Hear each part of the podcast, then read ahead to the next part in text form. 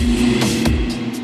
Fala, meus queridos e minhas queridas, sejam bem-vindos ao Fantástico Mundo de Gods. E aqui no meu podcast vocês vão ouvir temas que, cara, passam pela minha cabeça. Tudo que eu gosto de falar, um pouco do, do meu universo, eu vou querer trazer aqui para vocês. Esses temas são um pouco variados, pode ser um jogo, um livro, uma série, um filme sobre sociedade, sobre psicologia, sobre, enfim, qualquer coisa que eu adoro. Então eu vou querer dividir um pouco desse meu universo aqui com vocês. Vocês podem me seguir no Instagram, no arroba Fantástico Mundo do Gods. Sim, o podcast é D e o Instagram é do, do Gods. E eu vou postar lá sempre também coisas que eu gosto, meu universo. Caso você prefira o Twitter, eu tô lá como Mundo Gods. Pode também, se você tiver vontade de me ver fazendo live, jogando, streamando ao vivo na Twitch, no Fantástico Mundo de Gods, tudo junto. E eu abri o meu grupo do Telegram. Então, se você tiver vontade de só trocar uma ideia e não puder dar um apoio financeiro, mas quiser conversar, quiser saber mais coisa desse mundo nerd geek louco que eu vivo, então também tá convidado a fazer parte do grupo no Telegram que tá aberto. Sejam muito bem-vindos ao meu mundo mundo, assinem o podcast, me sigam no Instagram. Se gostarem, já dá aquela ajudinha no PicPay, no arroba Fantástico Mundo de Good. Vocês podem fazer a diferença e fazer com que esse projeto continue existindo, que dá um trabalho editar isso aqui, meus queridos. Então, pega sua breja, pega seu vinho, sua água, sua coca, senta aqui vamos bater aqui um papo gostoso. Bora pro programa de hoje.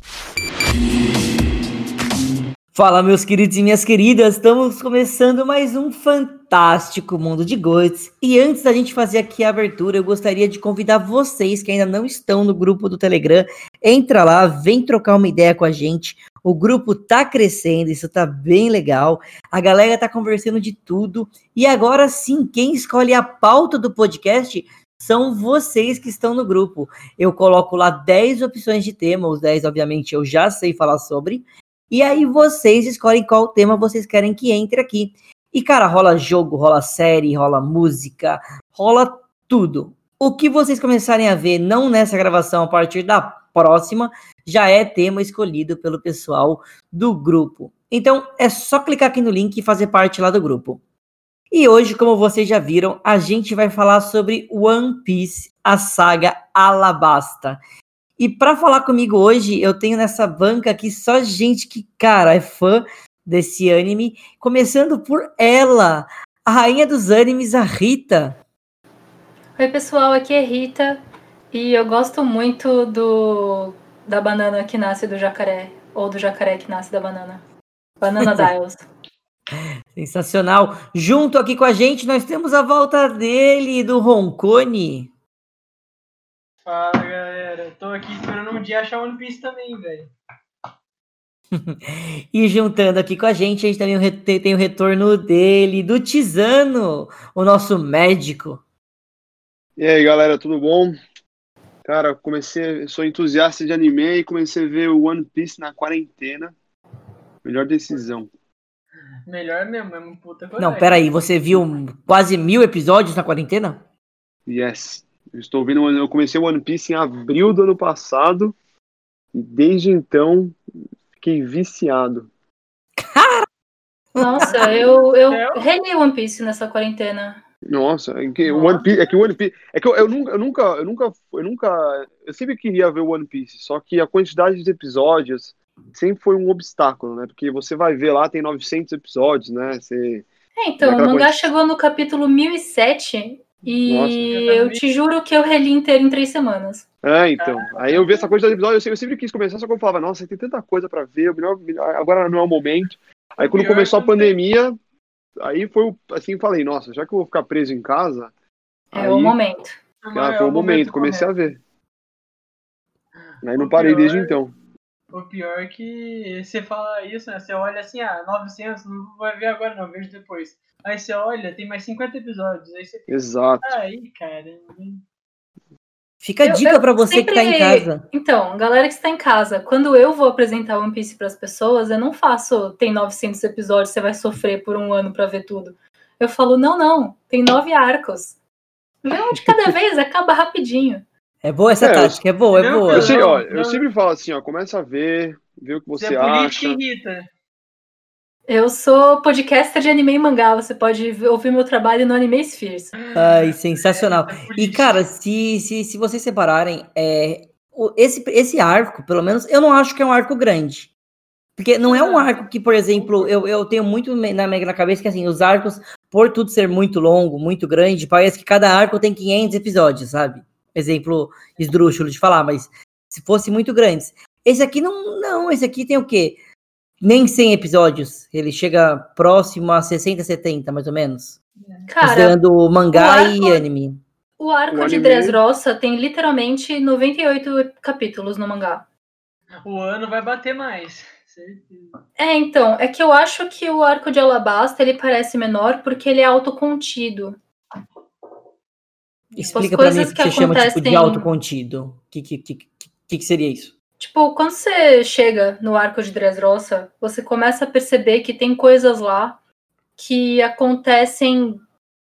Nossa, quando você chega em Dressrosa, você se toca que tudo começou em Punk Hazard, e quando você chega em Wano, você percebe que também começou em Punk Hazard. Então os arcos começam a mesclar um com o outro. Você não consegue separar o arco da Big Mom com o arco do Kaido, porque é tudo um arco só. Mesmo que se passe em várias ilhas. É, Alabasta não, Alabasta é um arco que você encontra a. Vivi, tem vários problemas, resolve eles, derrota o, o Crocodile e segue a vida, acabou o arco. Era mais simples, sabe? Nos anos 90. É verdade, nossa, eu não tinha pensado por esse ponto. Cara, mas eu acho muito legal que o One Piece é tudo interligado, cara. Tipo, não, se, se, por exemplo, hoje eu tô lá no final, né? Tô lá nos 900 e tantos episódios. E, meu, ai- ainda tem ligações com, a, com os coisa que primeiros arcos. começo, Ah, isso com certeza. O Porque é um Crocodile já apareceu de novo, ele apareceu Sim. na várias várias Down. é um, é um na anime, guerra. é, é um anime consistente, porque você pega outros animes, por exemplo, no- eu, eu sou apaixonado por Dragon Ball. Dragon Ball, Dragon Ball Z, eu odeio Dragon Ball GT, como todos. E, cara, e o Dragon Ball Z, você percebe que tem um monte de coisa ali que, fica, que é muito. que é falha, né? Tipo, o Goku nunca encontrou o avô dele, mesmo ele indo pro céu depois. É, o, o- um dos filhos dele nasce com nasce sem o rabo. Então é um anime que, tipo, mesmo que seja um dos melhores animes da história, né? Que é no, no Ocidente. Ele é um dos ainda tem- maiores. Melhores é maiores. discutível. É, então. Ah, é que, é que- não, não, não, é um dos maiores. Não, não, não. É que um, um dos maiores, né? Não um dos melhores. É que melhores é porque eu sempre fui apaixonado, né? Assisto Não, mas tudo bem, eu tenho amo Cavaleiros, anos. mas é uma bosta. Ah, tudo bem. Aí, É, então, mas aí, não entrando nesse mérito, né? Um dos maiores animes do mundo, só que ao mesmo tempo ele tem várias falhas, né? Do, na história, né? Várias coisas que não explicam ou que acaba faltando em personagens e etc. E o One Piece não. One Piece você vê que tudo é interligado, ele lembra de coisas do começo do- É, dos, então, dos primeiros não- arcos, do último arco.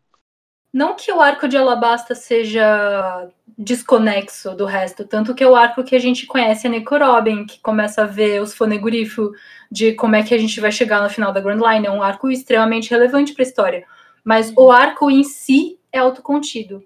Como os- Ah, eles sim. eram antigamente, tipo, o Skype também é um arco contido. A É, gente nunca mais teve O problema de Skype é que o pessoal não acabou não curtindo. O Alabasta, ele acabou curtindo porque, fora as lutas muito boas que tem no arco de Alabasta, a história é da hora também, porque os personagens que a gente encontra lá, e também. Tem uma coisa que eu gostei bastante de Alabasta foi os Chibukais que apareceu. Então, É, eu, eu, eu vou gosto bastante de. Skype, então não sei do que você tá falando, não, desculpa. É, eu, eu entro um pouco nessa, nessa estatística. Eu não gosto de Skype e eu adoro Alabasta. É, Eu acho que Alabasta é importante para apresentar melhor o mundo, justamente por conta dos fonegriffos e do Crocodile, que é um Shichibukai. Que a gente já tinha conhecido o Mihawk, então você fica, nossa, os Shichibukais são foda. E aí você vai lá e o Ruffy. Nossa, eu, eu amo todos os encontros do Ruffy contra o Crocodile, todos eles. O Ruffy vai aprendendo o que são líquidos não newtonianos e começa a socar o Crocodile com o próprio sangue meio lecado no punho. Mas calma, É calma, calma. V- vamos então explicar tudo que a gente tá falando da história. Ah, primeiro vamos fazer um remember, privilege on. O que Ah, aconteceu para eles chegarem aqui? Rita, eu sei que você é boa. Me fala em questão de um minuto tudo que aconteceu pra gente chegar aqui. Tá bom. O Ruffy quer se tornar o rei dos piratas porque o Gold Roger escondeu o tesouro dele no fim da Grand Line, que é o grande oceano do mundo. E lá tá o tesouro que todos os piratas querem conseguir, porque quem conseguir vira o rei dos piratas. O Ruffy é um cara que é feito de borracha e ele morava em um dos qua- quatro menores oceanos, ele morava no East Blue.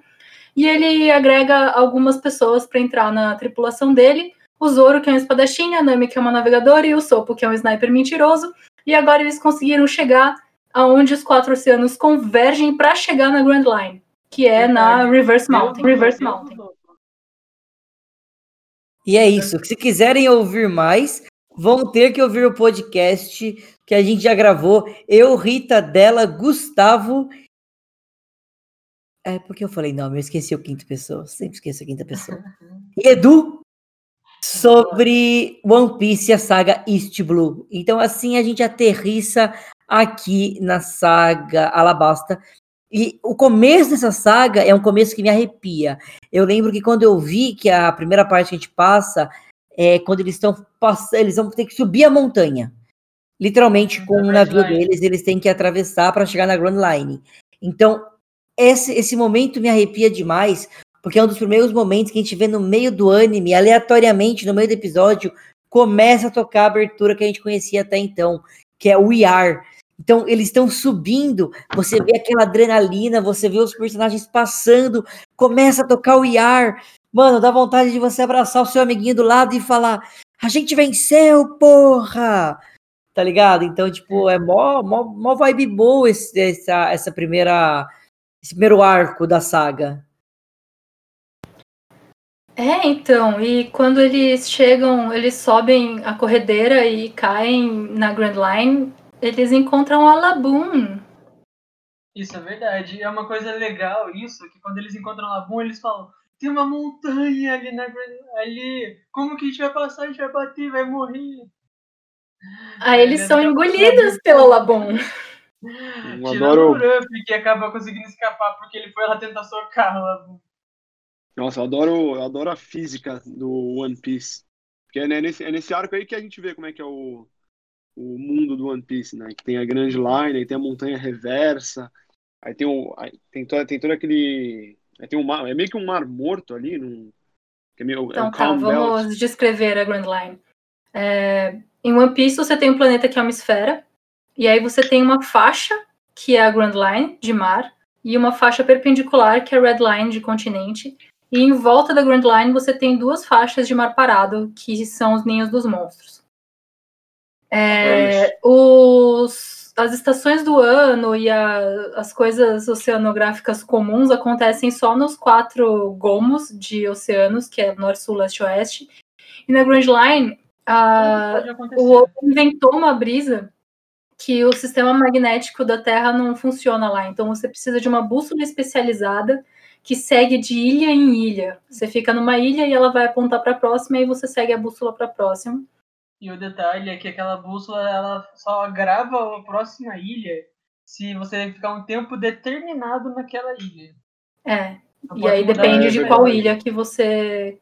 Qual começo de rota você faz a partir do Reverse Mountain. E aí você tem ilhas que são de uma das quatro estações e cada uma delas possui as quatro estações. Então você tem ilhas de inverno, e aí você tem a primavera, o verão, o outono e o inverno do inverno. Então é considerada que a Grand Line tem 16 estações do ano. Nossa.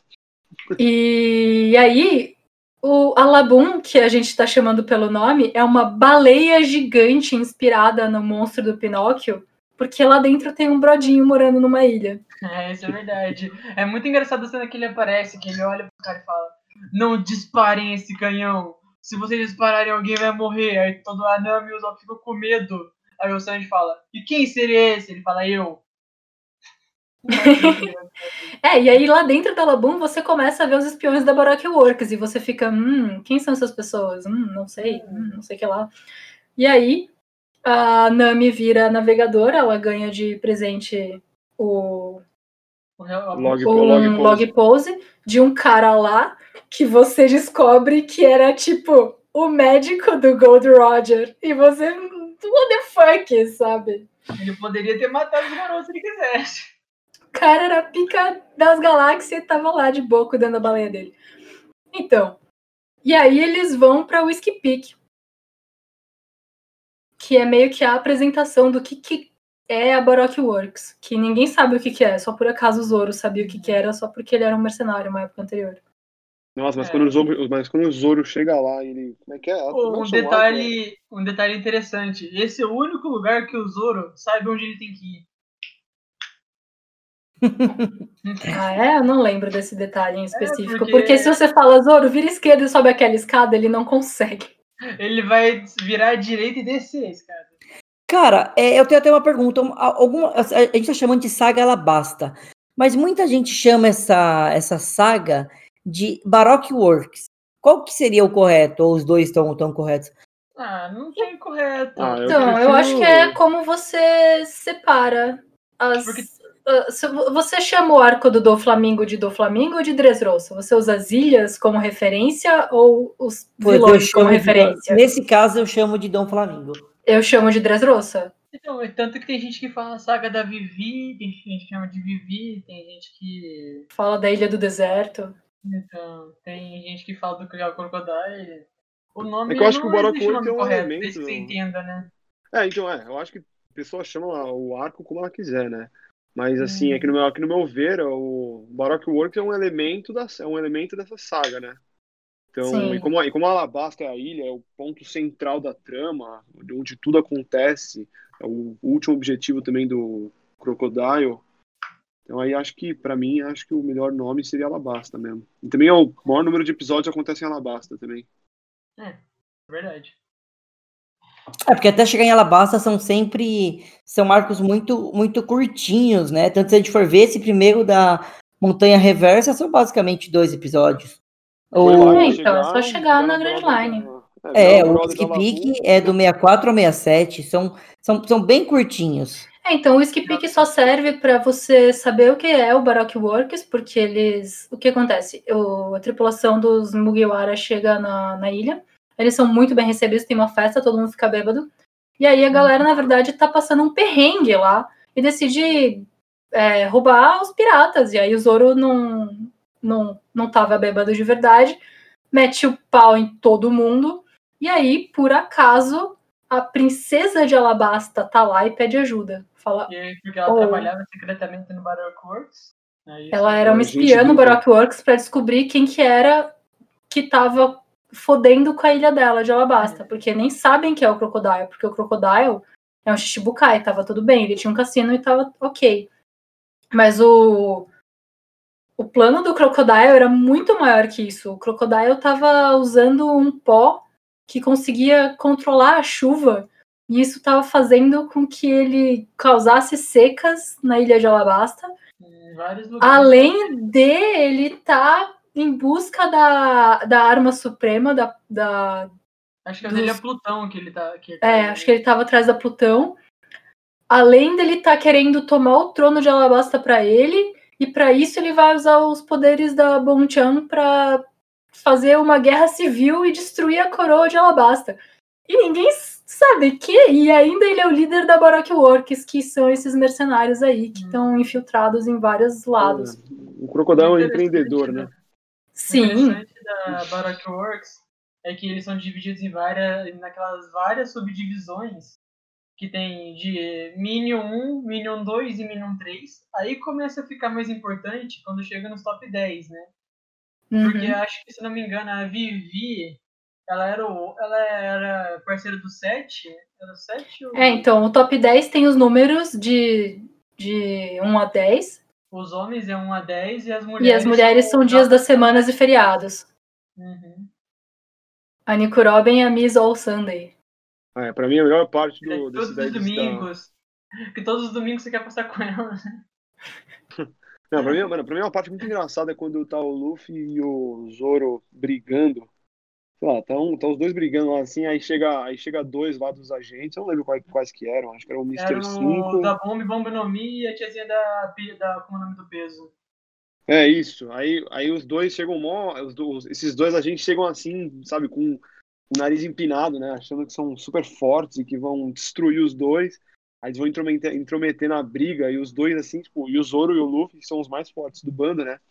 Eles Hum, arrebentam os dois. Nossa, eu acho muito engraçado essa parte.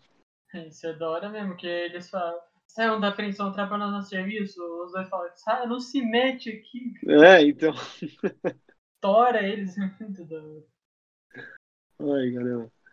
Aí, Aí, o Skip que eles conseguem o log pose, que ele, aí eles caem em Little Garden. Little Garden é um. O Little Garden tem vários detalhes legais, mesmo sendo uma ilha super X. A graça de Little Garden é que existem é uma grande ilha de dinossauros e animais pré-históricos, isso. É assim que você descobre que pode ter de tudo na Grand Line. Exato, e aí os personagens também ficam muito surpresos. Isso vai apresentando pra você, como leitor, como é que vai ser a Grand Line. Hum. Lá tem uma pequena casinha de cera. Não, é essa parte do. tem é, cara, dois falar, gigantes o- que todo dia, no mesmo horário, vão quebrar o pau um com o outro.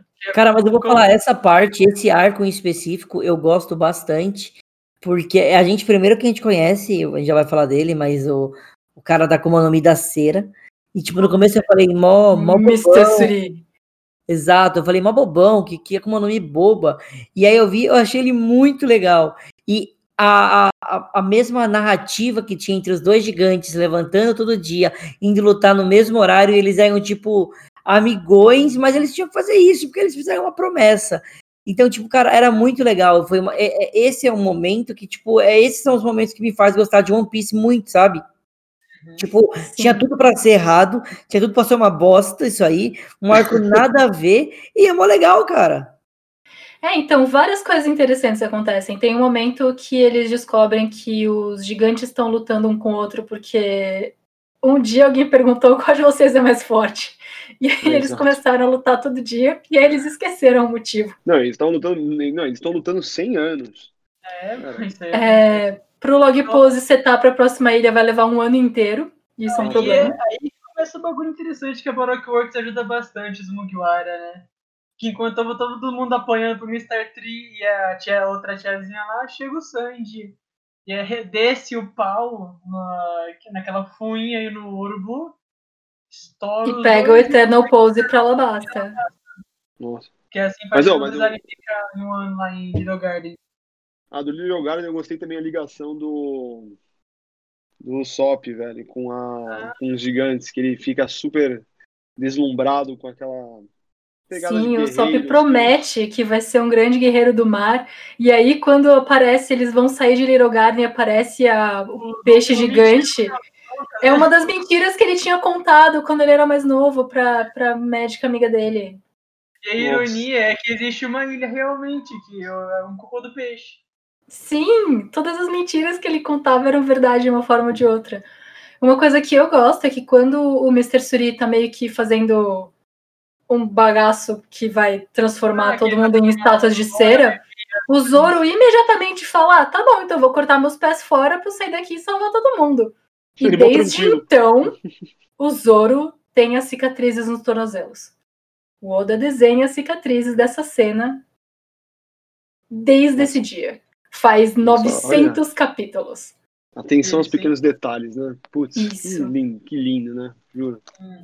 Sem contar que o Oda é doido, né? Então, quando o Oda fala, cara, eu vou te colocar um corte no calcanhar, ele vai fazer que você seja desenhado com um corte no calcanhar todas as vezes.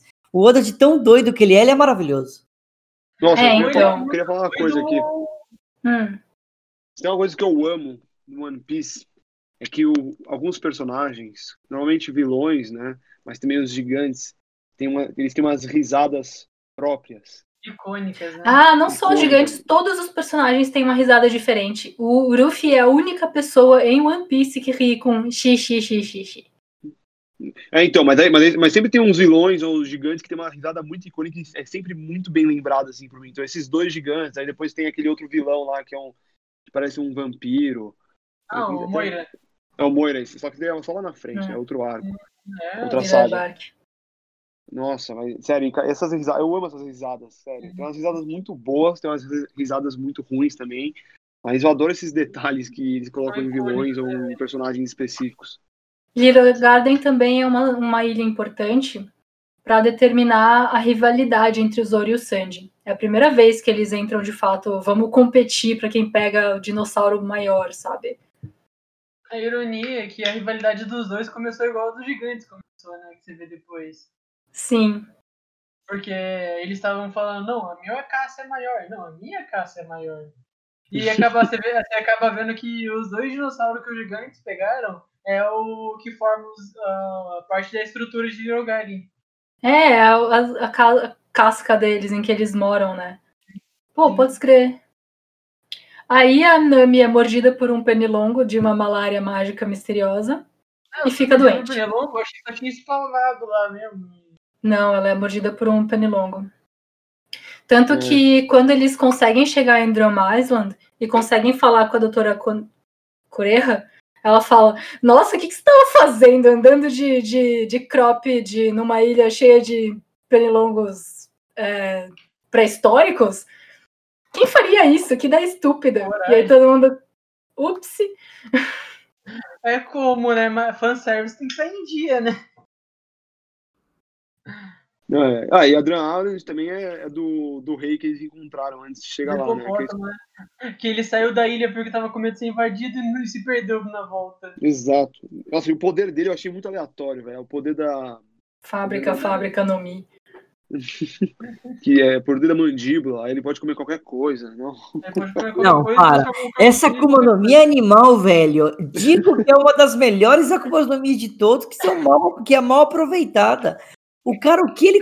Ele comeu um canhão pronto, um canhão no estômago dele. Eu queria saber, se ele comesse o pedaço do Luffy, ele ia virar de borracha? Fica aqui o questionamento, Sim. cara.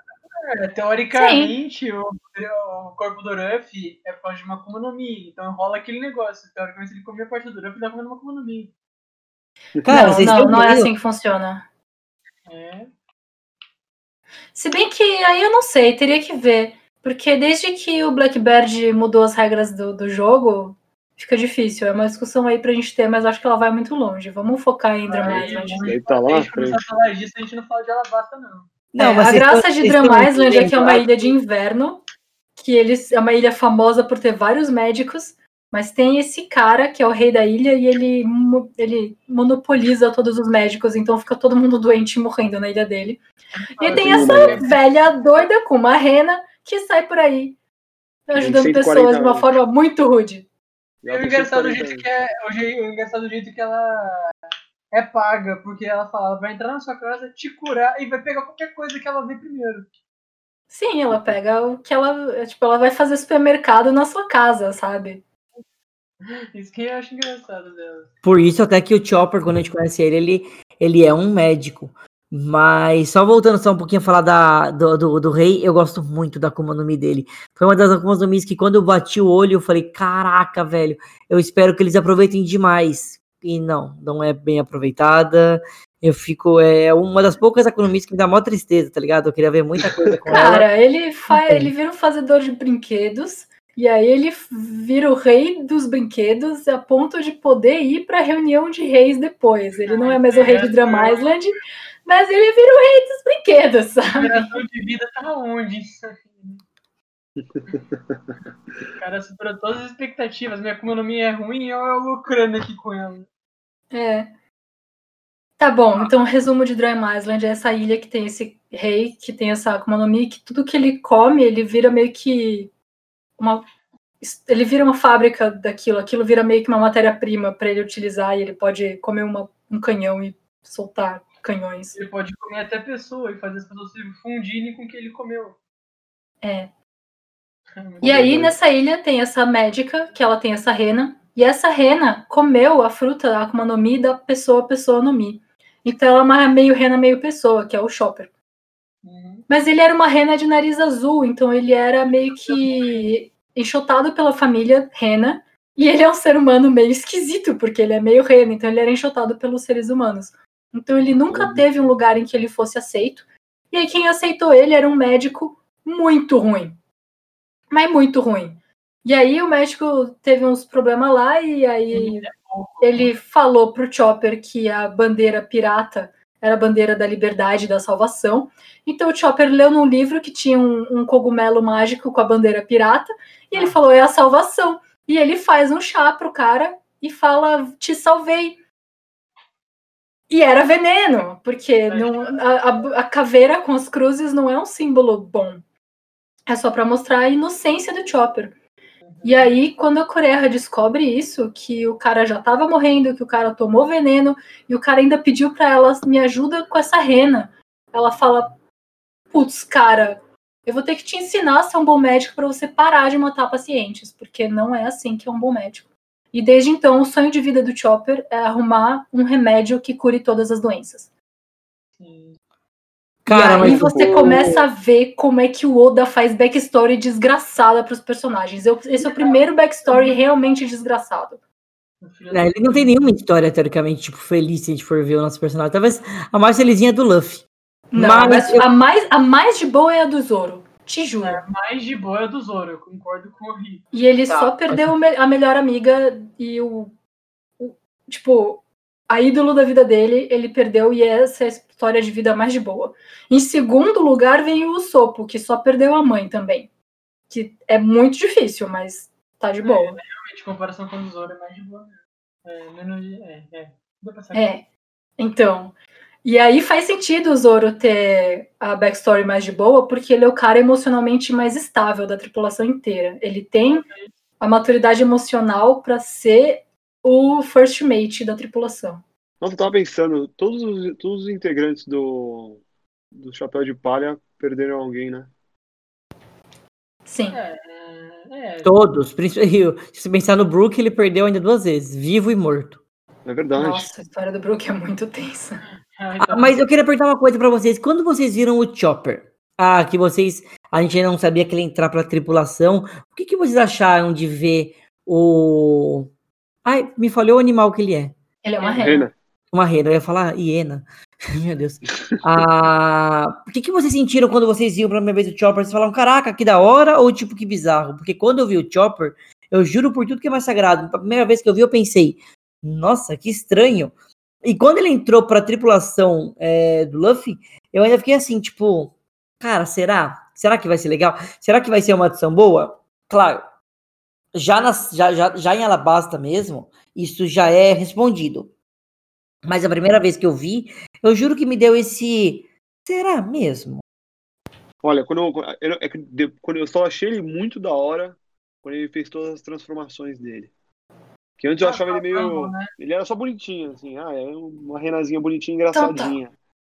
Aí do nada ele chega e tem sete transformações. Uma é bolada, outra é estufado, outra é uma rena de verdade. O cara na porrada. Aí essa parte eu achei, essa parte eu falei, nossa, esse cara tem um poder da hora. E ah, e também eu achei aquela e a parte também que o Luffy e o Sanji querem cozinhar ele quando conhecem ele pela primeira vez, pra mim eu acho engraçadíssimo, que vão correndo atrás dele. Da, Tá. da- A minha primeira interação com One Piece na vida foi um volume do mangá que era a luta do Soap e do Chopper contra o batedor número 4, a pistola que comeu a Mi do cachorro e a moça topeira. com uma arma como economia nunca, não sabia. É. E essa foi a minha primeira interação com One Piece ever. Então era tipo o Chopper e o, o Sopo sendo explodido por balas de beisebol explosivas que foram é, espirradas por uma pistola cachorro. O cara rebate pelos buracos da topeira. E aí o que fazemos? Então, quando o Chopper chegou na tripulação, depois que eu comecei a seguir a história direito, eu fiquei, ah, aqui o cara que eu tinha visto aquela vez. Então não teve estranheza, estranheza nenhuma, porque já era estranho o suficiente. Ah, Já começou com tudo que podia oferecer de estranheza. É. E, mas eu não gostei do Chopper inicialmente, porque eu não gostei da personalidade tímida dele, porque ele é um excelente médico, ele devia saber disso.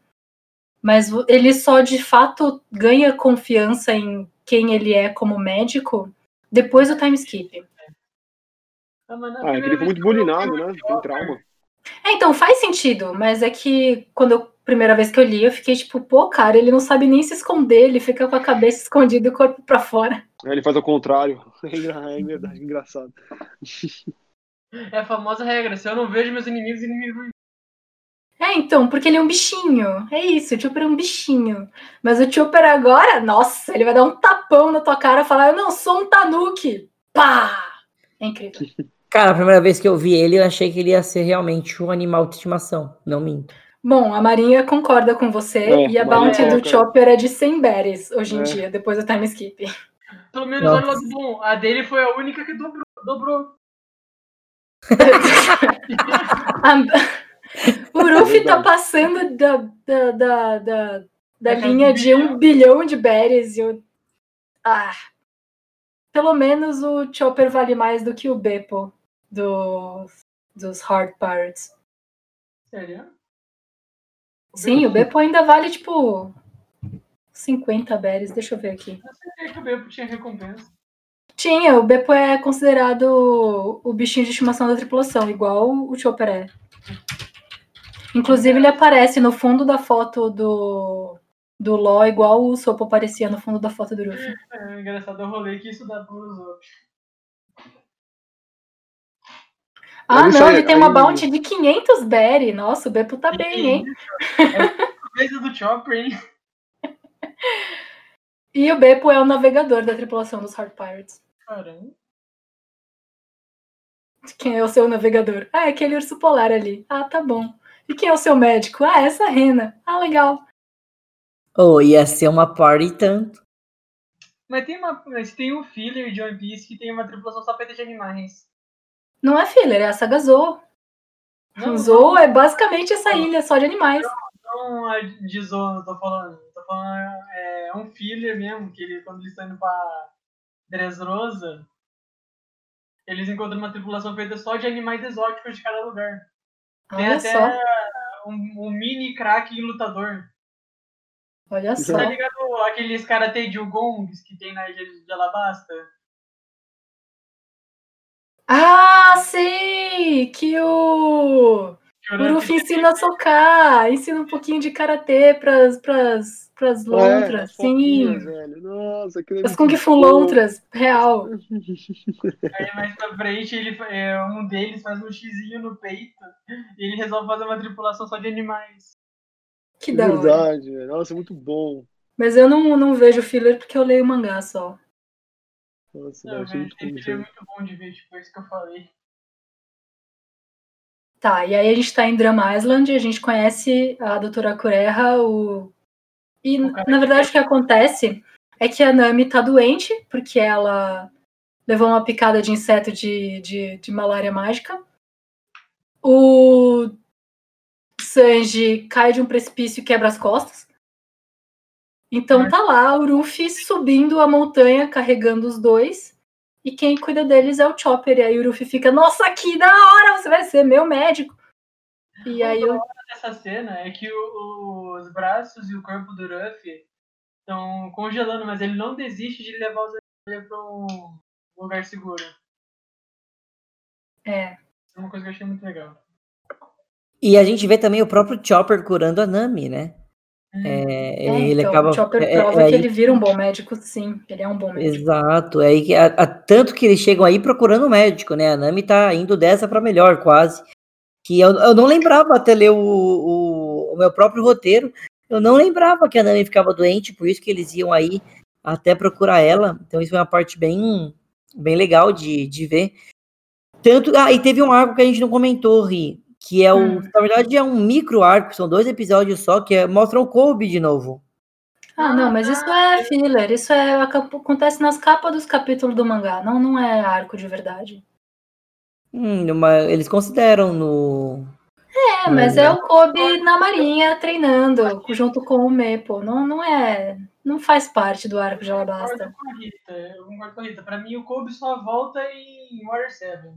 Isso. O que, que- que nesses dois episódios, o que, que mostra mesmo? É, Ele É, o treinando. Kobe e o Mepo treinando pra ser marines. Eles prometeram. Mas não, mas "Nunca mostra eles conhecendo o avô do desistir, Luffy?" vamos continuar." Acho que ainda não. Eles conhecem o avô do Luffy quando o, o Django. Calma, calma, olha o na spoiler pra frente, olha o spoiler lá pra frente. É verdade. Eu achei que fosse nesse episódio aí. Vamos seguir Alabasta. E o da hora é que o rei de Drum, ele consegue voltar porque ele seguiu o navio dos Mugiwara, né, velho? Isso que é interessante. Ah, é Sim. verdade. Mas Ah, aí o Luffy faz o primeiro coup dele, né? Ele, o primeiro rei que ele derruba é esse cara. Ai, ai. Ele já chega, mete o pau nele, desce o cacete. E é muito legal Eu- como o próprio Luffy convida o, né, o, o Chopper para fazer parte da tripulação. Ele basicamente fala, vai, va- vamos pro navio. E aí o Chopper fica aqui, ele fala, vai, você é da minha tripulação agora, vamos? E o Chopper fica mal perdido. Ele fala, não quero, não, não, pedi sua opinião, vem. É. E aí É tem uma ele é cena muito- muito linda, porque a bandeira pirata daquele médico que o Chopper basicamente matou era uma bandeira pirata com flores de cere... com pétalas de cerejeira. É E aí ele tinha feito um negócio doido que era a cura de todas as doenças lá, lá, lá. E aí, para despedida pro Chopper, a doutora Cureha ativa esse negócio, que é basicamente para pintar a neve de cor-de-rosa para que pareçam pétalas de cerejeira, para que as pessoas fiquem felizes. E aí essa felicidade tecnicamente curaria as doenças, porque você ficou emocionado. E aí então a despedida da doutora Cureha pro Chopper é essas pétalas de cerejeira na Ilha do Inverno. É muito gracinha, vai se fuder. E fica mais bonito que as montanhas que tem lá ficam parecendo flores de cerejeiras quando ela eles. E aí eles finalmente têm o log pose, o eternal pose para ir para Alabasta, e eles chegam na Ilha do Deserto. Dan. Aí a putaria começa. Não, mas calma, antes de chegar em Alabasta, eles conhecem o. Como é que chama? Eles conhecem o Bonchan, o Bonchan aparece no caminho, verdade. Ele tá, ele tá náufrago por algum motivo. O Bon Kurei. E ele fica amigo do Ruffy. E ele é Nossa, um cara que tem uma. Akuma no Mi que ele bate na carinha da, da, da pessoa, decora a cara dela, bate na própria carinha e consegue personificar a pessoa. O problema é que ele é uma bicha. Ai, que adoro o Don Kulei. E ele fala que ele vem de Kamabaka Kingdom, e ele fala que ele adora a Ivy-san. E você fica, meu Deus, não sei quem são essas pessoas. Aí você conhece ela mil capítulos depois. Porque o Oda faz dessas. O Oda ele não sabe apresentar o personagem na hora, tem que ser lá no período do anime. E aí o Oda vai mostrando a tripulação do Luffy chegando em Alabasta e também vai mostrando quando o Bonkurei chega em Alabasta também. E ele é o Mr. 2, ele é o Mr. Sru, Stu do Baroque Works. Engraçado que ele não tem uma parceira devido ao fato de ser o Okama, né? É, ele é gay. Ele é uma drag queen. Na verdade, ele fica sozinho. É, porque ele é a drag, ele é o homem e a mulher num só. É, é, é uma sacada genial essa aí do Bon Cray. Hum, E também, logo depois de conhecer o Bon Cray, logo depois de eles chegarem, a gente conhece o Ace. Ah, Nossa, sim, o Ace é o Ace da- o Ace é aparece em. Alabasta. O Ace é um personagem fantástico de One Piece, porque ele apareceu muito pouco e ele tem um carisma absoluto e ele ainda é um dos personagens favoritos de One Piece. Ele ainda consegue fazer muita coisa foda nessa pequena parte que ele aparece. Porque tem aquele Sim. caçador que é, por algum motivo divino, ele fala, eu vou coletar a recompensa do Ace. Por algum motivo divino, ele pensa assim. Cara, e ele é apresentado, eu lembro certinho da frase. Quando ele é apresentado, eu lembro que acho que a Nami olha pra ele e fala: Você não pode ser irmão do Luffy. Você é tão educado, tão limpinho, tão cheiroso, e olha o seu irmão. é verdade. E aí Pô, você. primeira o- Tá, o Ace é o irmão mais velho do Ruffy, ele tem a Akuma no Mi de fogo e ele tem narcolepsia. Essas são as três informações que você conhece dele inicialmente. Mas ele é, não, ele é um E o Ace tinha mandado um bilhete pro Ruffy, pro Ruffy pegar antes, mas eles, os bilhetes se desencontram, então você fica, ai meu Deus, será que eles vão se encontrar? E de repente eles se esbarram em Alabasta? E as pessoas ficam tipo, nossa, Ruffy, o seu irmão é o braço direito do White Bird, ele tem a Akuma no Mi do fogo, e o Ruffy, nossa, o meu irmão é muito forte, ele ganhava de mim antes mesmo de comer a Akuma no Mi, todo mundo, eita, esse cara é forte. E aí o, o, o Ace é quem vai conseguir ajudar a segurar o Smoker, né? Porque a Marinha foi atrás do Ruffy. É verdade. É, nessa época o Smoker é um. É tipo Capitão. um belo de um rival do, do Luffy, né? Nossa, mas o Smoker, ou ele quer fazer muito o trabalho dele, ou ele tá puto, porque ele segue o Ruffy até o inferno. O, o Smoker é um dos, dos marines mais éticos de One Piece. Ele, ele é uma das pessoas mais bem consideradas pelo, pelo Garp. nossa, mas eu acho que, mas eu acho que o Smoker um dia vira brother do Luffy e vai pro lado dele. Não sei. Não, acho que- já- Sim, eles já viraram em, em, em Punk Hazard. É panqueada, eles ficam meio tipo na camaradagem. Em Punk Não, Hazard, sim, a, Não, mas, mas eles a- criam camaradagem, só que a camaradagem, só que ele fala assim, ó, a gente vai até sair daqui, depois que sair daqui a gente volta a ser inimigo. Não, então, mas é que aí tem a. Tem a. O clone da Kuina, qual é o nome dela? Tashigi. esqueci. A Tashigi chega e fala: gente, não pode dizer tchau pra esses piratas. E as pessoas, mas eles salvaram as nossas vidas, as crianças, os outros marines. e, a, e a Tashigi tá tipo, mas é que se a gente der tchau pra esses piratas e ficar amigos deles, quer dizer que tem algo de errado com a lei e a gente não pode encarar isso agora. Não, daí o- é, o bom é a sacada do Smoker que ele fala. Hum, mas a gente não vai poder levar os piratas com a gente, porque as crianças já vão estar no navio, nosso navio vai estar cheio.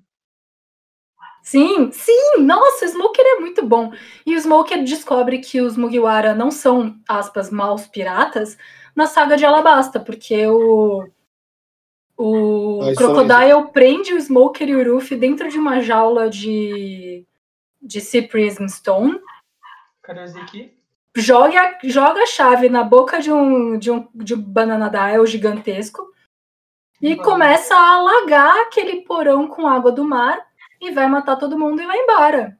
E aí chega as pessoas desesperadas, ai meu Deus, agora e agora o que eu faço? Tem que achar a chave, que não sei o que. E aí o Zoro fala: Você, homem de cera, faz a chave com seu dedo e abre essa porta. O pior é que o Homem de Cera ele tinha conseguido a chave. Só que ele olha e fala, eu vou jogar fora, porque eu sou muito inteligente. Aí o Zoro fala, vai mesmo, irmão? Aí ele joga fora. Aí o pau canta.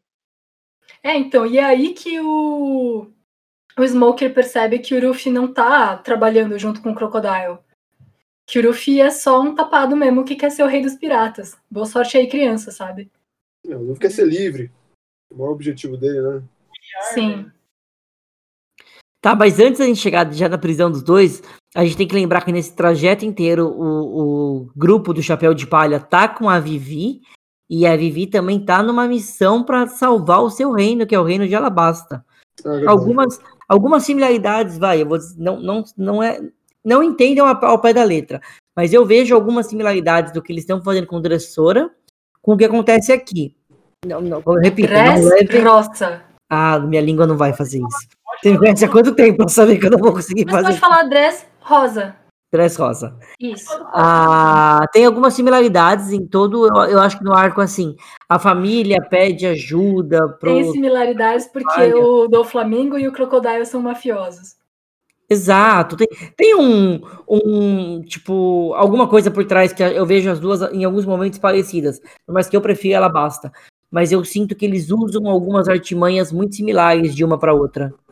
Eu, eu, eu não sei se eu tô errado, tá, pessoal? Mas eu vejo, eu vejo simu- si- similaridades, tanto que a trajeto da Vivi acompanhando eles é um trajeto muito similar, que a gente vai ver lá na frente. Eu esqueci o nome também, mas da menina que consegue ver. ver- o quê? A Rebeca, você tá falando? Isso. Não, não só a Rebeca, a Rebeca e a tia dela, que eu, eu também esqueci. Eu não tô ouvindo, Matheus. É, tá A. Viola. Isso, Viola. A- as duas, daí, tipo, eu vejo muita similaridade nesse. no que- não que o final seja o mesmo, tá, pessoal? Hum. Até porque eu não terminei ainda do Flamengo. Mas eu, eu, eu, eu vi, eu vejo muito isso aí. Eles chegam, eles vão ajudar a Vivi, aí a Vivi vai falar com Então, o pai, tem tudo esse. E as pessoas se apegaram a Vivi. Tanto que eu lembro que no final de Alabasta, a pergunta era: a Vivi não vai entrar pra tri- tripulação? Não, Eu a Vivi foi convidada para entrar na tripulação e ela não apareceu porque era dia da coroação dela. Mas a Wiki ainda considera a Vivi como um Mugiwara, aspas, ali. Ela aparece no negócio de comercial do One Piece, então tá indo tudo bem. Pode contar à vontade. É, eu, eu conto a Vivi mais como um Mugiwara do que a Carrot, por exemplo. Quem é Carrot? É a menina Ah, coelho. Tá Eu nem É a sei quem é. É. Esse aí é mais pra frente, você não viu ainda. Ah, tá. E, bom, a, a gente vê essa, toda esse... Ai, uma moto muito alta. A gente vê todo esse, esse começo, então encontra Ace, encontra o Mr. Chu, encontra a Vivi, Vivi tá com eles, Mr. Chu se separa, aí eles descobrem que o Mr. Chu é da, da Baroque Works, e aí chega depois do, do Dom Flamingo acabar, tipo... Dom Flamingo aí hoje? Crocodile. Crocodile acabar, tipo, tentando emboscar eles e matar o Mugiwara, ma- matar o Chapéu de Palha, Então, aí começa a briga entre todos os agentes e os chapéus de palha. E eu acho as brigas desse arco sensacionais. Ah, é verdade, que acompanha cada uma, cada uma né? Cara, eu gosto muito das lutas do Crocodile, porque o Crocodile tem, tipo assim, o One Piece tem os três tipos de Akuma no Mi, né? Tem a Paramécia, que você é aquele, aspas, conceito. Tem a Zoan, que você é um animal, e aí você tem a forma humana, meio besta e, e o animal. E aí você tem as que você é completamente aquele elemento. Sim. E o Crocodile é o Homem-Areia. E ele é super OP, ele é o Gaara, praticamente. Então Ele os em poderes dele. É, então os poderes dele são ser areia, controlar areia e absorver a umidade das coisas e desertificar os lugares. E das pessoas. Isso. Então as lutas do, do Ruffy contra o Crocodile são uma mistura de inteligência com sorte e você começa a perceber que o Ruffy não é burro. Ele é muito foda no que ele faz, que é lutar e ser. E ser... Ele, ele tem uma característica que é comum em, em, em Shonen de porrada, que é Battle Genius. A primeira luta do Crocodile, o Crocodile suga toda a umidade do Ruffy. Por acaso cai umas águas no Ruffy, o Ruffy volta. Então, a vez seguinte que o Ruffy vai lutar contra o Crocodile, ele vai com um, um barrilzinho de água para poder cuspir água no Crocodile, poder socar ele com a água que ele cuspiu. E aí você chega na terceira e última luta em que o Ruffy tá empapado de sangue. E aí, por conta da questão do líquido não newtoniano, você consegue socar a areia se a areia tá molhada. Ruffy consegue meter um pau na cara do, do Crocodile. É muito boa, as três lutas. É uma sacada muito boa que eles fizeram de colocar. De quando o crocodilo tá molhado, você pode bater nele, porque a- teoricamente a areia fica dura. Essa é uma sacada muito boa. E na segunda luta dele com o crocodilo, o crocodilo consegue secar o Ruffy de novo. Só que no meio da luta, o Ruffy cuspiu água pra cima. Aí a água que ele cuspiu cai nele de novo, ele. Por isso que ele não morre de seca né, na segunda luta. É, então. É muito legal dele. E aí você fica na dúvida, pera, o Ruffy cuspiu água pra cima sem querer ou de propósito? É uma grande E aí você começa, quando você relê o mangá inteiro, você começa a ver que esse pá foi de propósito, porque o Ruffy é muito bom em lutas. Ah, mas ele tem um pouquinho de sorte também, viu? Ah, sim, porque porque ele tem esse destino que ele carrega nas costas, né? Ah, sim, sim, sim. Tipo, ele não tá com qualquer chapéu de palha, ele tá com o chapéu de palha do Gold Roger. Exato. E que luta mais vocês conseguem? Assim, essa do Dom Flamingo, eu acho que sem brincadeira, eu vou, fazer uma. Do, oh meu Deus, tô, tô, tô falando Mas na o cabeça. Flamengo também é boa, Gotti. Do, do Crocodile, eu vou dizer aqui, posso estar errado, mas na minha opinião é uma das melhores lutas do anime. Porque ela é uma das lutas, acho que, mais carregadas, mais pesadas e muito boa. Cara, eu gosto muito da luta do Sanji com o Mr. Tio. A minha Ah, favorita é o- sim! Porque o Sanji não consegue bater se o Bonchan tá com a cara da Nami. É muito engraçado. Exato. Ai, cara, é, essa, essa parte é muito engraçada. Mas Eu é uma parte também que a gente luta- vê, eu sinto a dor nessa luta. Porque o Bonchan, ele ataca com o, o, o- também com o mesmo estilo do, do Sanji, chutando, e tem, só que tem uma ponta no, no final do pé dele. Assim, no as cabeças de cisne E aí ele vai furando com o Cisne e o Sandy. Nossa, isso me dá uma agonia muito grande, porque eu sinto a dor daqui. Eu falo, meu Deus! Eu gosto muito da luta do Zoro contra o, o Das Bones. Ah, que ele Porque é lá que o Zoro começa a aprender a usar hack, sem perceber que ele tá usando hack, mas é lá que ele começa a ouvir som das coisas. Ele corta o aço. Isso é muito bom. E ele corta o aço. Pode ser eu E falar pra eu gosto essa eu que- não lembro. Não lembro. Eu E eu gosto que essa é a primeira luta que a Nami tem o bastão dela. Que ela É, é, a primeira vez que ela luta sozinha e ela ganha da, da acompanhante do, das bônus, que é uma moça que usa uns espinhos. Esqueci o nome dela. Eu lembro que foi que é uma luta muito pesada. essa. A, a da Nami, a, a única que eu não lembro daí é do Zorro mesmo, não lembro. Ah, mas a da Nami eu lembro que, tipo, é a primeira vez que a gente vê ela lutando mesmo. É, lutando mesmo que eu digo assim, com a, com a nova arma que a, que a Ri falou. Mas é muito legal porque você vai acompanhando ela, você vai vendo que, tipo, ela vai jogando, tipo, ela vai fazendo, tipo chuva, raio. Ela vai ganhando poderes de meteorologia através da ciência. Exato, então é muito inteligente e é muito bacana a luta. Essa no a- até esse arco do até esse arco que a gente vê do de Alabasta, essa é a melhor luta da Nami, na minha opinião. É a luta que ela mais se destaca. É, então ela tem esse bastão que quebra em três partes, ela sopra um lado sai ar frio, ela sopra o outro lado sai ar quente, e aí tem uns passarinhos, porque se ela soprar pelo outro lado do, do bastão vai sair coisas de festa, porque o, o Sopo fez um negócio lá, ah, sei lá o que você quer, vamos inventar um negócio aí juntos. E aí ela consegue, com a diferença de pressão, fazer nuvens. E aí ela consegue puxar um, um- um raio e ela dá um Thunderbolt, assim, na, na, na outra. É muito da hora. É. Nami virou tipo água elétrica. E nós também temos uma luta muito legal que é a do Usopp contra o Homem O Topeira. batedor número 4 e a mulher topeira e a Ah, o pistola do o cachorro. Eu já falei dessa luta. O o Mas a gente não comentou como ele ganha, que é assustando os bichos, os bichos, né? O, a- o pessoal, como se tivesse uma marreta de 2 mil quilos, aí falam, meu Deus, ele assusta os caras. Ah, é, né? Não, ele assusta os caras a ponto de ah, o cachorro ah, espirrar bolas explosivas pra dentro da teia de buracos de topeira, colapsar tudo em cima dos caras. Eu acho muito. Eu acho as lutas do Sop, de tão engraçadas que elas são, de tão inteligentes, elas ficam muito boas. Porque essa aí, pra mim, é uma das melhores lutas. É Essa é, uma das melhores cenas. boas, né? É porque como o Sop é fraco, ele tem que achar outros meios. Então as lutas do Sop e da Nami costumam ser lutas de inteligência e não de força. Então enquanto você tá vendo o Zoro, o Sanji e o Ruffy, que são um Monster Trio, lutando porradeiro em alto nível, você fala, nossa, que da hora. O Sop você olha e fala, nossa, se pai eu conseguia fazer isso, hein? Então é outro tipo de engajamento emocional que você tem na luta. Sim, total. E também o Chopper, né? O Chopper, a gente vê uma luta do Chopper aí também, ele luta junto com o Sop. É Sim, verdade, ele. E é a primeira vez que o Chopper fica desesperado. Fala, "Ai, meu Deus, você tá morrendo, chamei um médico. Foi. Mas peraí, eu sou o médico.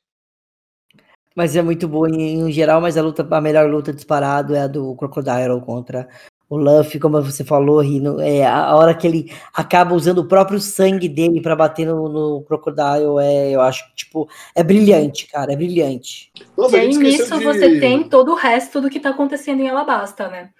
O Crocodile tá usando ah, o pó de chuva para controlar as chuvas, tá culpando o rei pela chuva, meio que com fofocas, instigou uma guerra civil. O Bonchan, com a cara do rei, falou em pronunciamento público, fala, mata esses pobres tudo. Aí vai ter uma invasão. O líder da revolução era meio que o namoradinho da Vivi quando eles eram crianças.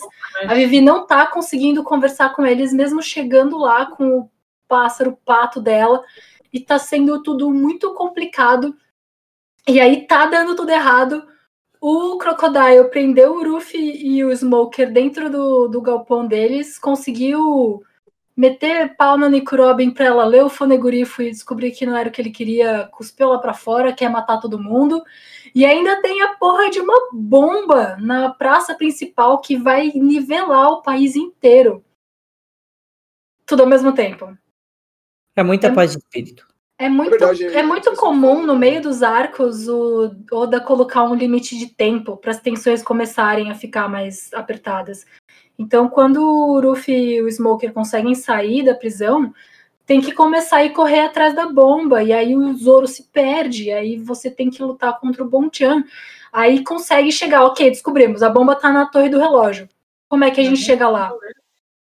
E aí todos os Mugiwara coordenam e cooperam juntos para para Vivi não precisar subir a escada, ela sobe pelas pessoas que estão nas janelas. Então o Ruffy joga, cai na perna do Sanji que chuta, cai na espada do Zoro que joge, e aí a Vivi chega na torre do relógio e a bomba tá lá e vai explodir. E aí chega o cara que é o amigo dela, que é meio que o guarda real, que ele é ele é um falcão, e ele consegue pegar a bomba e sair voando pro céu e é explodido no céu. E isso faz com que a guerra pare e as pessoas fiquem, pera, quê? A gente ia ser explodido nessa? É, então. E aí o King Cobra consegue chegar e fala, gente, olha o que estava acontecendo, e parará, e aí começar a ver. E aí o ecossistema de Alabasta começa a dar certo, porque o Ruffy, sem querer, acabou com o depósito inteiro de pó de chuva. Que ele colocou pra queimar, né? Isso é E- Porque ele queria se esquentar. É, então, e aí as coisas começam a dar mais certo. A gente não falou muito sobre a Nico Robin, né? Vamos falar É, que ela, ela era o braço direito Na minha do. opinião, pra falar sobre ela, vamos falar dela em Water 7. Não, então eu acho importante ela em Alabasta, porque assim que acaba Alabasta, dá tudo certo. O Ruffy decide que ele vai convidar a Vivi para entrar na, na tripulação. Aí eles esperam ela até o último momento e ela, na verdade, faz um pronunciamento lá no castelo dela, falando o que aconteceu e que agora ela é princesa de Alabasta formalmente. E aí a Nico Robin aparece no navio, no, no Going Mary, e fala: Mugiwara no Ruffy, você salvou a minha vida e eu não queria ser salva, então a minha vida agora é sua responsabilidade. Então agora eu estou na sua tripulação. Ela E o Ruffy olha pra ela e fala: That's fair, ok, faz sentido, sim, Tipo, Tá. de boa. E aí o resto da tripulação não confia na Nico Robin. Mas também a moça queria matar todo mundo, né, velho? Ele é o protagonista. Ela era o braço show. direito do Crocodile, ela era, É, ela era o braço direito do Crocodile porque ela tava lá porque ela queria estudar sobre os poneglifos, né? É. Mas é meio que isso. Ela, inclusive, ela quase não chama ninguém pelo nome. Ela chama o Ruffy de capitão, ela chama o Zoro de Swordsman-san, chama o Sanji de Cook-san, chama a Nami de navegadora e chama o Chopper de, de médico, de doutor. É, e ela, e ela, e ela acha o, ela acha o Chopper mó fofinho. Ah, e o Liar-san. Não, ela chama o Sopo pelo nariz, Mr. Nose. Mas quando ela chega na tripulação, eu lembro certinho que ninguém confiava nela. Eu acho que nem, nem a gente que assistia falava, meu, o que essa mina tá fazendo aí? Ela era, tipo, inimiga e agora entrou pra tripulação, É, sabe? eu fiquei bem surpreso. Eu vim de um longo histórico de show, né? Então eu fiquei de boa. É, e aí, claro, no arco de CP9 você tem é, Ennis Lobby, né? Você tem a história da Nico Robin direitinho e, e Water Seven e tarará. Sim. Nossa, em Enies Lobby, eu, eu- na minha cabeça tava que era em Skypiea. Não, ele Não. Em Não, não, Skype não. é quando ela começa a tirar onda, porque a Nico Robin parece aquela estudiosa, historiadora séria, mas ela tira várias ondas e é tipo, ah, vocês têm esse negócio de ouro gigante? Bora levar. Ah, a galera acha que isso é uma arma gigante, que, que, que engraçado. Então larga aí, tá tudo bem. E ela não conta nada pra ninguém, ela é muito engraçada. Eu adoro a Nico Robin. É super tranquilo. É. ela Se a gente for parar pra pensar, pessoal, tudo isso saiu é, em 99, né? É, o 99 o, o mangá, o mangá vai até 2000 e o anime começa, se eu não me engano, em 2001 e vai até 2002. Então, olha o tempo que já faz isso. Sim. Ah, e em Skype também a Nico Robin percebe que se ela continuar na tripulação do Ruffy, ela vai acabar encontrando os ponegurifos que ela queria. Porque é muita coincidência, todo lugar que ela vai, ela encontra um. Em Skype, o fonegurifo de Skype tem uma mensagem do Gold Roger, sabe? Tem O mesmo. Gold Roger sabia falar em pornografia. Não, não sabia. Não? Não, o Oden sabia. Quê? O Oden sabia. Ah, tá. Ah, é verdade, né? Aí é um outro Mas o problema. Gold Roger sabia ouvir a voz dos objetos. Então ele escuta alguma coisa do fonegurifo de, Alaba, de Skype e fala: Oden, deixa uma mensagem aí pra mim. E aí o Oden escreve. Um homem, um homem foda. E, e também, você, quem consegue me ajudar a explicar o que, que é Pluton? A Pluton, a primeira arma que Tá. a gente ouve O que, que são os fonegurifos? Os fonegurifos são esses cubos de um metal misterioso que é eterno, com umas inscrições esquisitas numa língua que ninguém sabe ler. Só a Nico Robin, porque ela é uma antropóloga historiadora. E ela estudou isso a vida inteira. Quando você sabe ler essa língua antiga, você descobre que uns 800 anos atrás tem um século inteiro que foi apagado da história. As pessoas escondem e se você for estudar esse negócio, vão te queimar na cadeia. E aí? Ela descobre que alguns desses fonegorifos falam de armas antigas, supremas, que ninguém sabe exatamente o que faz. Isso inclui Pluto e Poseidon, por exemplo. E o Crocodile queria a Pluto para ele, para ele poder ser o fodão da, da dos, dos Chichibukai e tomar o governo, sei lá, não sei. O plano do Crocodile não é muito claro. Bem elaborado. É. O plano do Dom Flamingo faz um pouco mais de sentido. Ele queria que o Senhor Beatles tacar ardesse em É. Mas mentir aí o, o Crocodile, no fundo, no fundo, o que, que ele quer mesmo é ser o rei dos piratas. Ele acha que todo esse poder vai ajudar ele a conseguir isso. Que ele é um pirata. E aí a Nico Robin tá indo atrás dos fonegorifos porque ela quer achar o segredo desse século perdido. Ela descobre que existem fonegorifos vermelhos que dão indicação de quatro ilhas, que se você triangular vai ter uma ilha no meio. E a gente hoje acha que lá está o Caraca. One Piece. Mas o que é o Plutão, o que que é o Pluto, a gente não faz ideia. É dificilmente vamos saber. Não, a gente já sabe o que é Poseidon. É, mas. Eu, não... Eu acho que eles podem explicar sim, mas é aquele negócio, o, Oda pode pegar 3 mil episódios, mas em algum momento ele vai colocar. Do jeito que ele faz tudo amarrado, deve Eu aparecer. acho que a gente vai saber o que é Plutão, sim. Porque provavelmente vai ter um poder que é Zeus, porque aí vão ser os três deuses gregos principais. Mas e Hades? Hades é Plutão é Hades. Plutão é Ah, Hades essa- em- Eu vou cortar essa parte do podcast. Na mitologia romana. E aí vai ter meio que o céu, a terra e o mundo inferior. E tem a ver com quando o Gold Roger foi para a Ilha das Sereias, é, ele aprendeu lá que ia acontecer coisas que iam envolver Plutão no futuro e que isso ia ser útil, blá blá blá.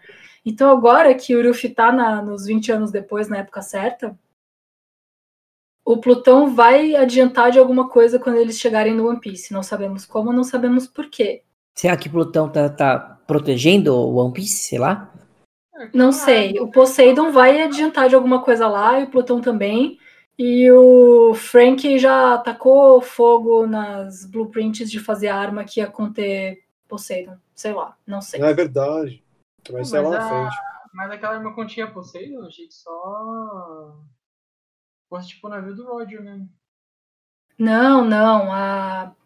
Os blueprints que o... o Frank tinha vinham do mestre dele, mas não foi o mestre dele que desenhou.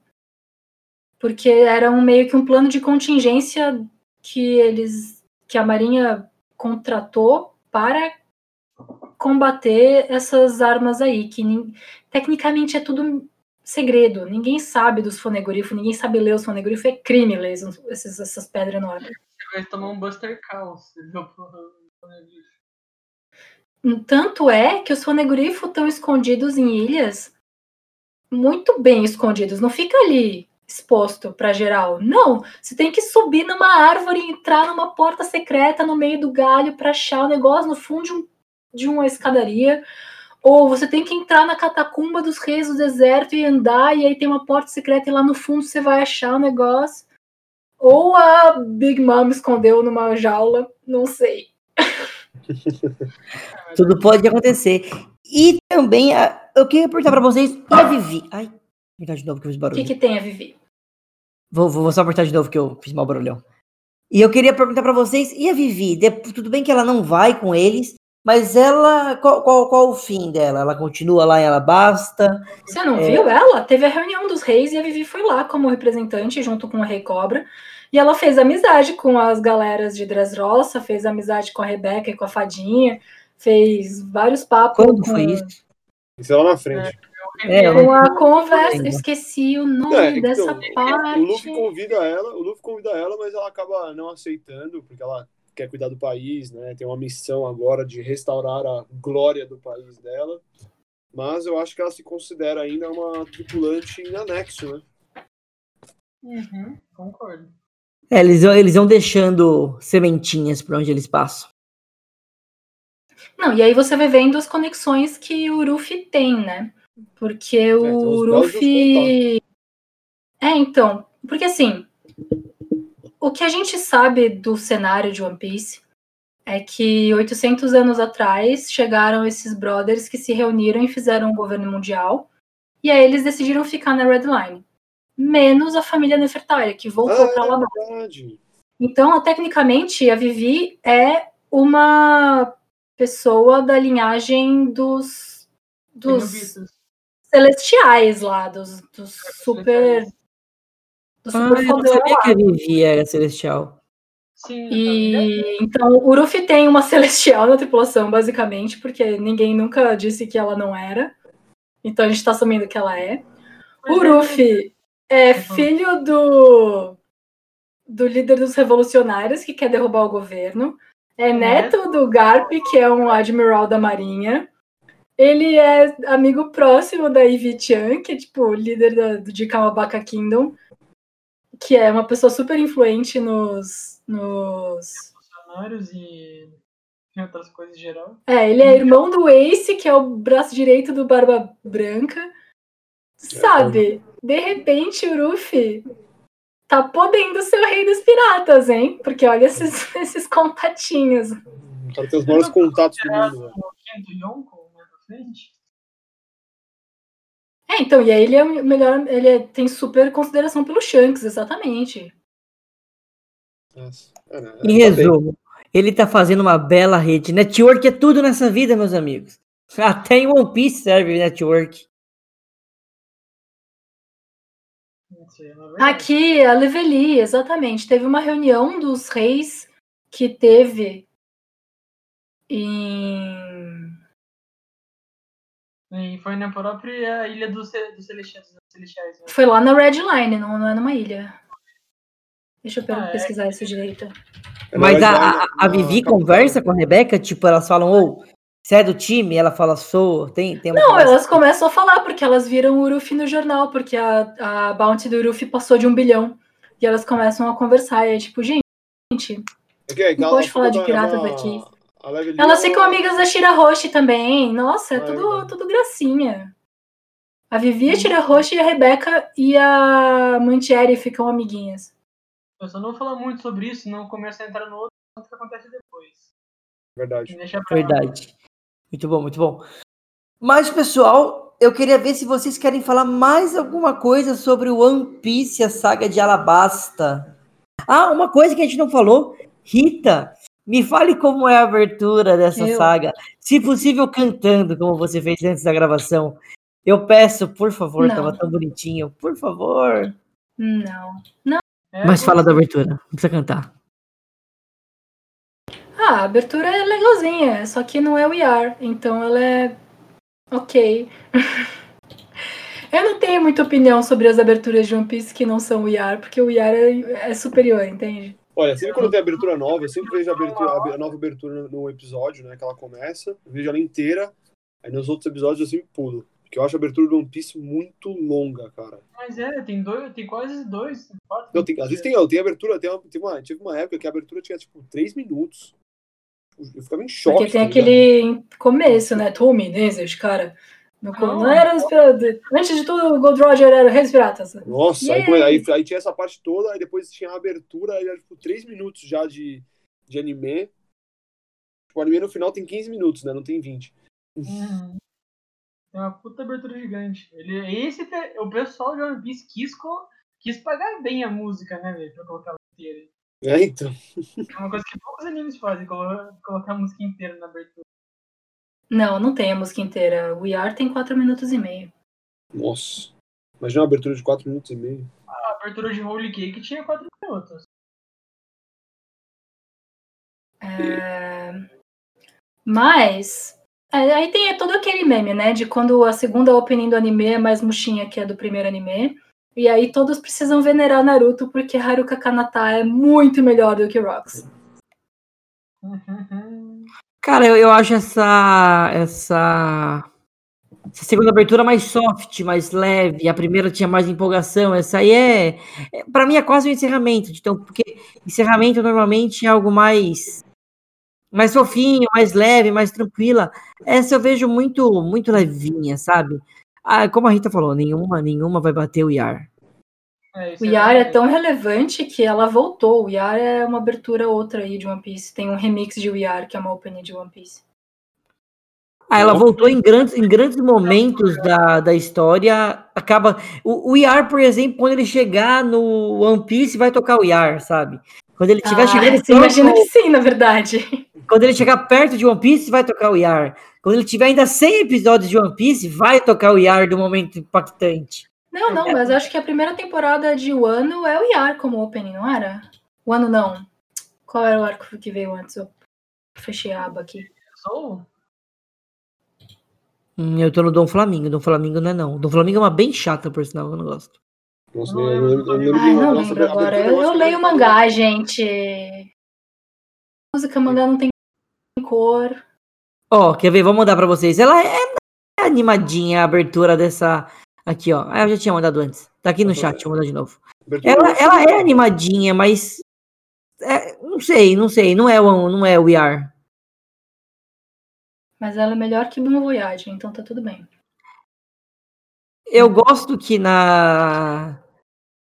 Eu gosto que nessa abertura, por exemplo, a gente vai ver, vai mostrando um pouco deles lutando com. Mano, o traço era muito diferente, era muito antigo ainda. Aparece um pouco do Shanks na abertura. E ainda, e a abertura que mostra como se fosse a tripulação é, é bem antiga, não tem Chopper, não tem ninguém, são só. São os cinco só. É muito engraçado. Nossa, a abertura atual que eu fui olhar pra ver como era, ainda não tem todo mundo. Porque o. Não, a, a abertura atual não tem o. O Jinbei. Ah, verdade. Nossa, é verdade. Mas no anime o Jinbei ainda não voltou pra. Ah, eu não sei onde tá o anime.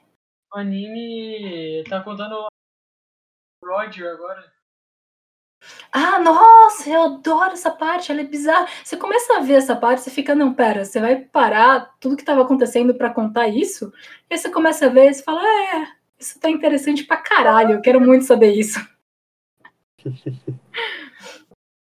Pode parar tudo mesmo. É. Agora, minhas considerações finais sobre One Piece e a saga de Alabasta.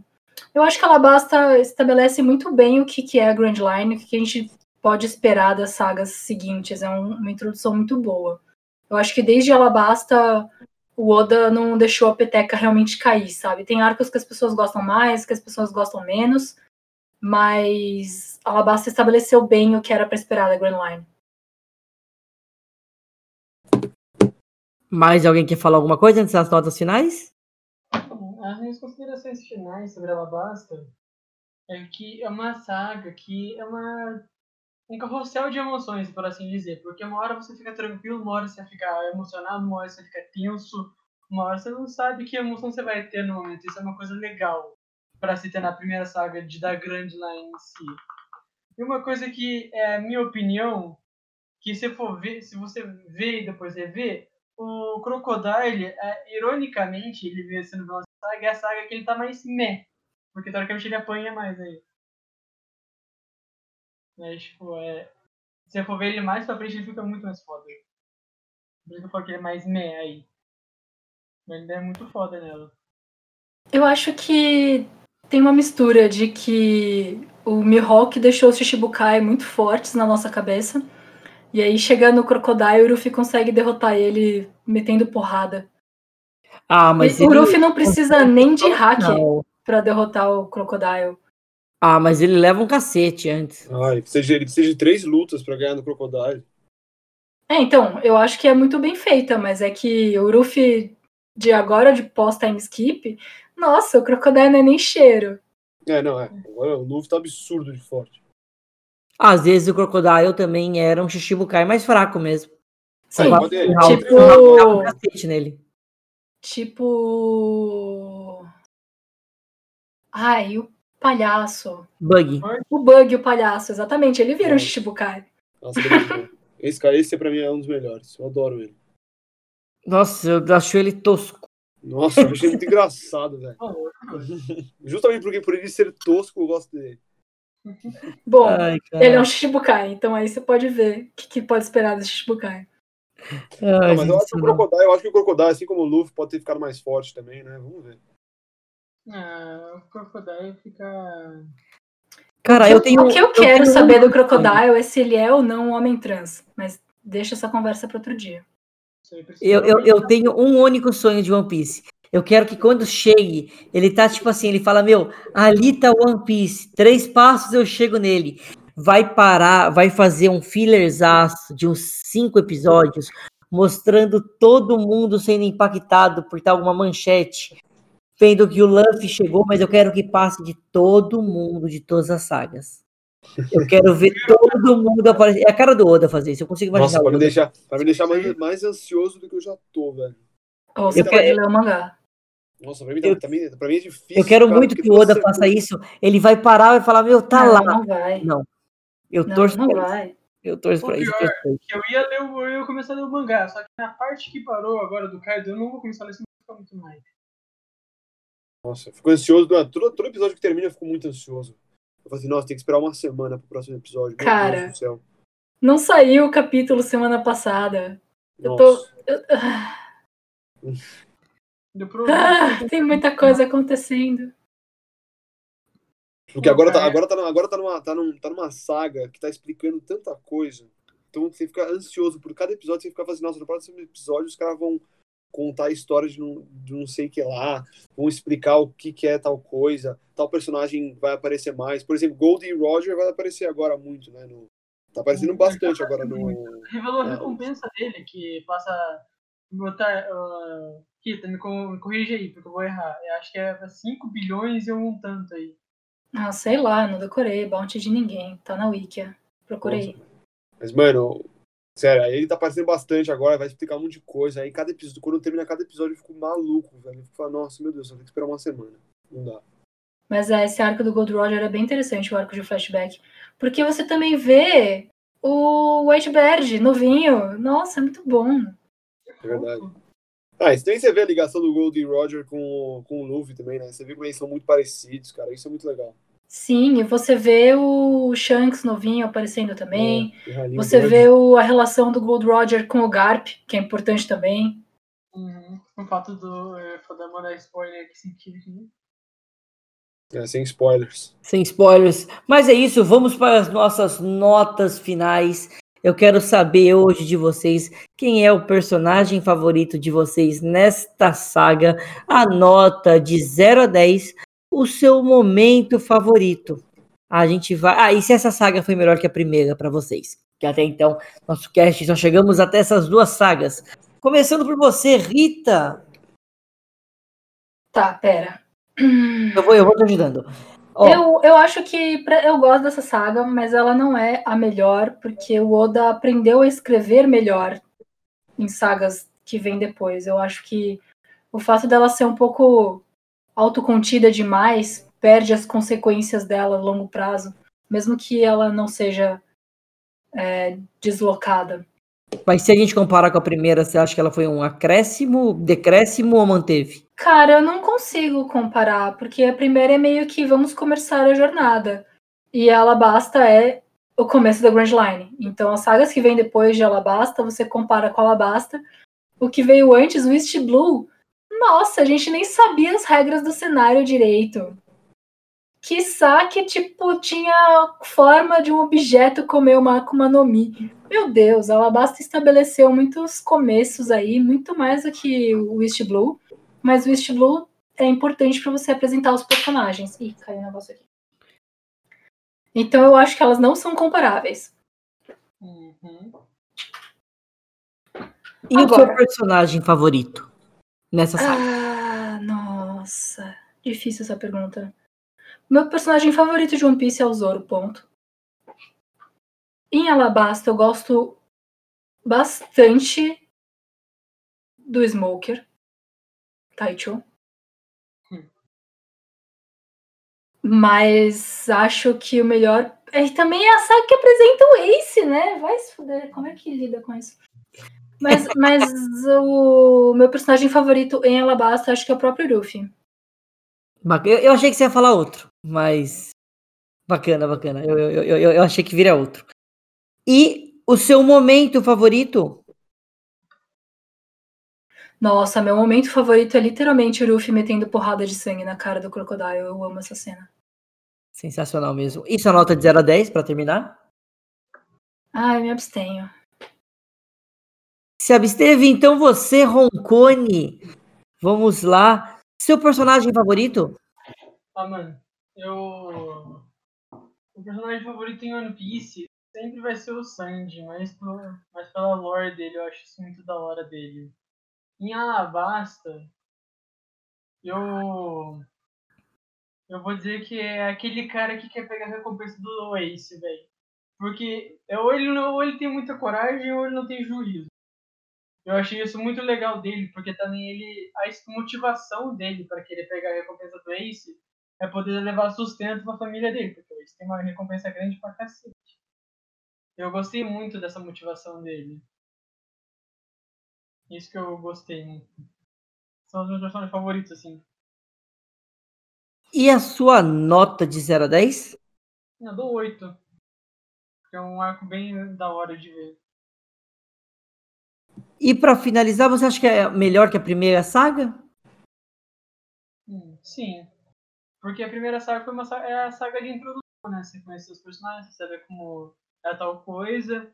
Ela basta uma saga de introdução, mas é uma introdução que você fica, caramba, que da hora essa introdução. Você lembra de cada detalhe mesmo tendo só visto depois. Bacana. Agora vamos com você, Tizano. O seu personagem, momento, se a saga 2 é melhor que a saga 1, e nota. Olha, eu acho que ela basta. Ela, ela meio que amadureceu, né? O anime, amadureceu os personagens. Eu acho que foi quando eles viraram assim uma tripulação mesmo. Começaram a se conectar mais, começaram a aprender mais sobre o mundo onde eles estão, enfrentar desafios mais é, potentes. É, foi um arco que, cara, foi acrescentados muitos personagens. Tem tanto que nessa, nessa saga aí dois personagens entraram para a tripulação.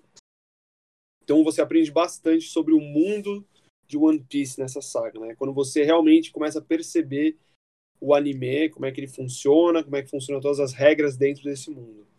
Então, por isso, eu acho que ele é muito melhor que o que o primeiro, porque o primeiro, na minha opinião, é mais a apresentação dos personagens, você conhecendo quem eles são, qual, como é que eles são, etc, para você ter um pouco mais de apego emocional.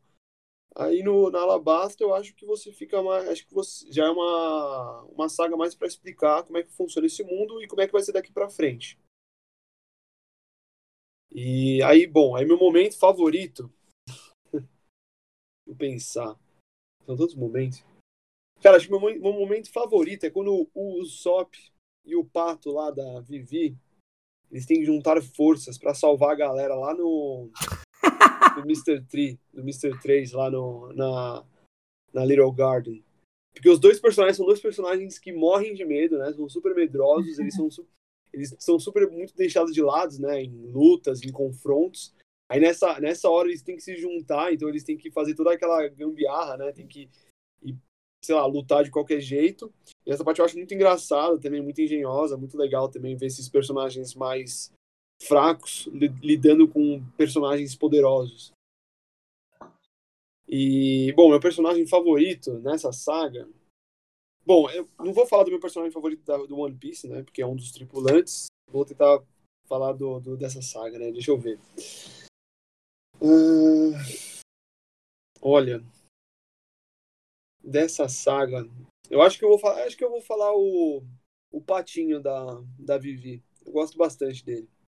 Sim. A gente, a, gente, a gente falou muito pouco dele, mas eu acho que ele acho ele muito engraçadinho, ele é muito engraçado como ele, como ele tá na, na saga, como ele, como ele tá sempre junto com a, com a Vivi, os momentos engraçados dele, é, todas as lutas que ele participou, etc. E minha nota de 0 a 10, Olha, como é, como só teve duas sagas até agora, né? No, aqui no Golds, entre as duas eu prefiro essa, né? Agora, nota, acho que eu dou, eu dou 8. Dou 8. Pelo fato de apresentar o mundo de One Piece, mostrar como é que ele é. Boa. E agora minha vez para finalizar. Minha nota de 0 a 10 eu vou dar 9,5. Eu gosto muito dessa saga. Pra mim é uma das melhores sagas de One Piece para mim. Personagem, cara, eu acho que eu vou ficar saindo um pouco do, do óbvio dos personagens, do, do, do, também da, da tripulação. Cara, eu vou ficar com o Bon Clay, que ele entra nessa temporada. Eu gosto bastante de como ele é apresentado. E, tipo, e até das lutas, e a, até depois a gente vê que ele vira um amigo do, do, da tripulação. Então, fico com ele. Cara, a, não só isso, o momento favorito, cara, eu acho que é a luta contra o Crocodile também. Mas como a Rita já falou desse momento, vou dar valor aqui para outro momento, que a primeira luta tá Nami, que a Nami acaba lutando também, sofre muito dano, também leva um cacete da menina que consegue fazer, acho que é espinha, não sei o termo correto, que são venenosos, que acabam machucando ela. Então fico com, com esse momento. Se quiser, ah. eu posso trocar, porque eu amo a cena do Zoro obrigando o Mr. Suri a fazer a chave e tirar as galera de dentro da jaula. É uma parte muito é boa. É muito engraçada essa cena. A Rita vai com esses dois momentos, então.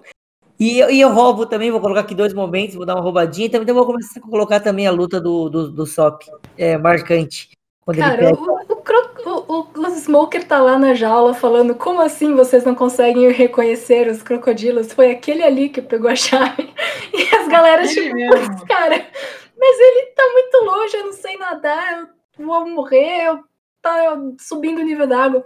Não, pera, esse cara aqui pode fazer uma chave. E é o Zoro que tem essa ideia, porque normalmente as galera fala que o Zoro é burro. Não é não, ó. Aí, refutado. é muito boa, é muito boa. Tem partes muito boas. E. E a nota, a nota, já falei, personagem, momento. E se eu. Cara, eu prefiro, eu prefiro sim. A segunda temporada, eu acho que eu complemento a primeira, mas eu acho que uma não existe sem a outra. Eu acho que elas são mais complementares do que uma melhor que a outra. Como a Rita falou, também é muito uma abertura, é muito um. O que é esse mundo, você vai entendendo o que ele é. E acho que a segunda temporada complementa demais. E Bom, falamos aqui sobre One Piece Alabasta. Agradeço a vocês que ouviram a gente até aqui. Agradeço a você, Rita, Roncone, Tizano, por terem participado aqui do podcast. Mais um programa gravado. E o final é de vocês. Podem falar o que vocês quiserem. Então, vou começar aqui de novo. Como ficou a ordenzinha durante o episódio todo. Gods, obrigada por me convidar. Eu adoro falar de anime e mangá, tanto que eu participo do Anime Spheres para falar sobre isso. Também ainda tô lá no QuestCast jogando RPG. Agora eu tô tentando ganhar uma graninha é, montando ficha, para quem quiser, ficha de RPG sobre encomenda. Me encontra lá no Twitter em arroba Rita Isaka. Meu primeiro post fixado tá lá os links. E eu gosto muito desse assunto, então vem falar comigo que eu tô sempre aberta para falar. Eu passei os últimos dois dias relendo Jujutsu Kaisen, então tá, tô com isso na cabeça. Quem quiser conversar, tenho muita coisa para falar. E One Piece eu tenho ainda mais coisa para falar, porque é um negócio que tá aí há quase 30 anos, né? Então estarei aqui de volta para falar da saga seguinte, que é Skype. Então me chamem. Skype vem aí. Então, já mantendo a ordem, Gosto, valeu, velho, por me deixar participar desse do meu terceiro programa, velho. Eu gosto muito de falar dos temas que você coloca lá no grupo. Um time que agora eu tô, comecei a liderança do Batman lá pra gente ver. E eu gosto muito de falar de One Piece, tanto que é um anime que eu gostei de assistir todos os 900 e, e caralhar de episódio. E, eu, e mesmo falando de Skype é chato, eu gosto de falar de Skype porque foi uma série que desenvolveu muito bem o Zop. Isso vai ser muito da hora de falar, se eu puder falar dela. Valeu por tudo, mano.